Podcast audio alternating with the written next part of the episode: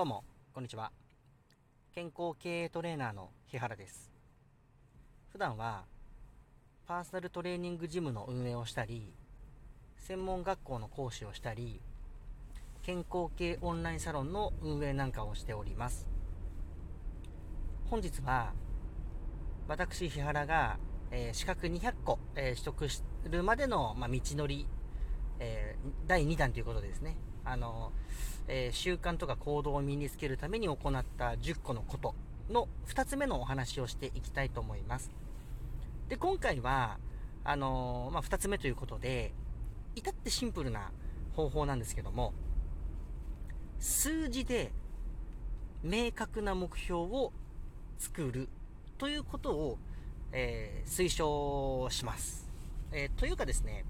あの、人が何か行動するってなった時に、時間とか、えー、回数とか日にちとかね、とにかくまあ数字で、えー、まあ指標を作っておくってことをしないと、やっぱり三日坊主で終わる率っていうのが非常に高くなってしまうんですね。で、えっ、ー、と、じゃあ資格200個を取るってなった時に、まあこれはね、あのー、パート1でもお話ししたんですけども、やっぱり200個取るっていうのは尋常じゃないほど、あの、習慣とか行動とかが身についていないと、やっぱり失敗に終わってしまうことの方が多いと思います。ましてや、僕はあの、資格200個取りながら、えっ、ー、と、18歳から28歳まで、今29歳なんですけども、1日論文を3枚必ず読むっていう習慣も同時に行っていたんですね。あの、これはですね、えー、まあだから1万枚ぐらい、もっとかな ?1 万枚以上は読んでるはずなんですけども、まあもちろんそれは今まで過去に読んだ論文をまた読み直すとかね、そういうのも含めての回数ですので、1万枚といっても別に新しいものを全部1万とかじゃなくてね、あの何回か読み直すってことも含めています。とはいえ、やっぱり24時間っていう1日の時間が決まっている中で、そういう習慣とか行動を身につけるってなると、やっぱり生半可ではないということなんですね。で、えっ、ー、と、それをじゃあ、えー、目標設定をするってなった時点でね、もう要は最初の土台です。土台の、えー、ファーストの部分で、数字で目標設定をする。明確にね。ということをするっていうのが、あの、人が、えー、動きやすくなるという方法の一つになります。で、僕が実際に、あの、目標として立てていたのは、まあ、資格を取るって言っても勉強は必須ですから、あのー、毎日、まあ、5分でも10分でも勉強しようっていうところから始めたんですね。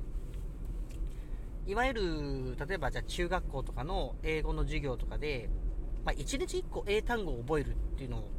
やっていけば、ね、あの、年間で365個になりますから、まあ、それはそれで一ついい方法なのかなと思うんですけども、あの、これだけだとちょっとやっぱり甘いんですね。毎日って数字ではないので、言葉じゃないですか、毎日って。で、これをですね、あの、明確にするっていうのは、もう至ってシンプルで、じゃあ毎日はいいんですよ。毎日、必ず夜19時になったら、まずはテキストを必ず開くっていう目標を作るということなんですね。まあ、勉強するってとこにももちろん、あの、焦点当ててもいいんですけども、あの、大事なのはやっぱり明確にするということなんで、毎日19時、まあ何時でしょあの、人によっては、まあじゃあ21時とかね、になったら、うん、テーブルに座ってテキストを開く。なんていう明確な目標を作っていくというのが、えー、習慣化ですとか行動化の一つのポイントになります。で、あのー、もっと細かいことを言いますと、あの、人が、えーと、習慣化するためには、具体的な数字やっぱり必要なんですけども、1週間にどれぐらいその行動を行っていれば身につきやすいか、逆に言うと、週にそれ以下だった場合、習慣化しづらいかっていうのが、もう実は論文で出ているんですね、統計で。で、それも結論言ってしまうと、えー、何か習慣化したい場合は、週4以上、週に4日以上は行動をしていかないと、どっかでやめてしまう。えっと、1ヶ月半くらいまでは、週3とかでも週2とかでも、週1とかでも、大半の人は続けられるんですけども、1ヶ月半を境に、週4以上じゃないと、大半の人がやっぱり辞めてしまうという、そういう統計があるんですね。だから、あのー、できれば毎日簡単にできるようなタスクとして、やっていた方が、あの、身につきやすいですね。これ正直。だからあの、あの、僕の教え子、あの、ま、専門学校の教え子とかで、まあ、どうやったらパーソナルトレーナーとして、え、まあ、食べていけますか？なんていう相談を結構受けるんですけども、やっぱり、知られないと、パーソナルトレーニングっていう商品を買っていただけませんから、自分が何をしてるかっていうのをとにかく発信し続ける必要があるんですね。で、やったことない人からすると、じゃあ毎日何か発信するって結構ハードル高いじゃないですか。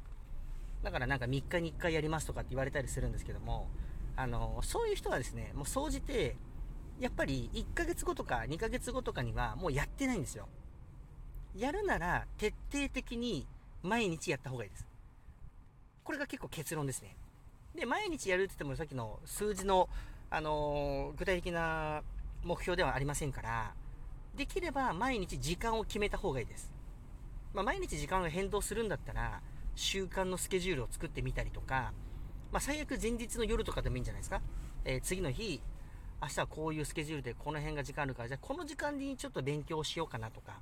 まあ、ダイエットとかも一緒ですね。痩せたいなと思った時に、やっぱり、うん、運動必須じゃないですか。で、忙しくてじゃあジムに行けないと思ったら、別に何も、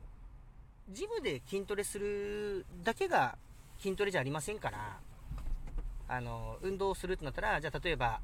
えー、お仕事の帰りに、明日何時ぐらいに終われるから、じゃあこの帰り10分ちょっとウォーキングに使おうかなとか、そういう積み重ねが大事なんですね。で、それを思い立ったように、なんか1週間に1回だけ運動するって言っても結局続きませんから、結論言ってしまえば、あの、週4以上、うん、もう可能であれば何度も言いますけども、毎日、で、時間を決めるということを、あの、行ってみてください。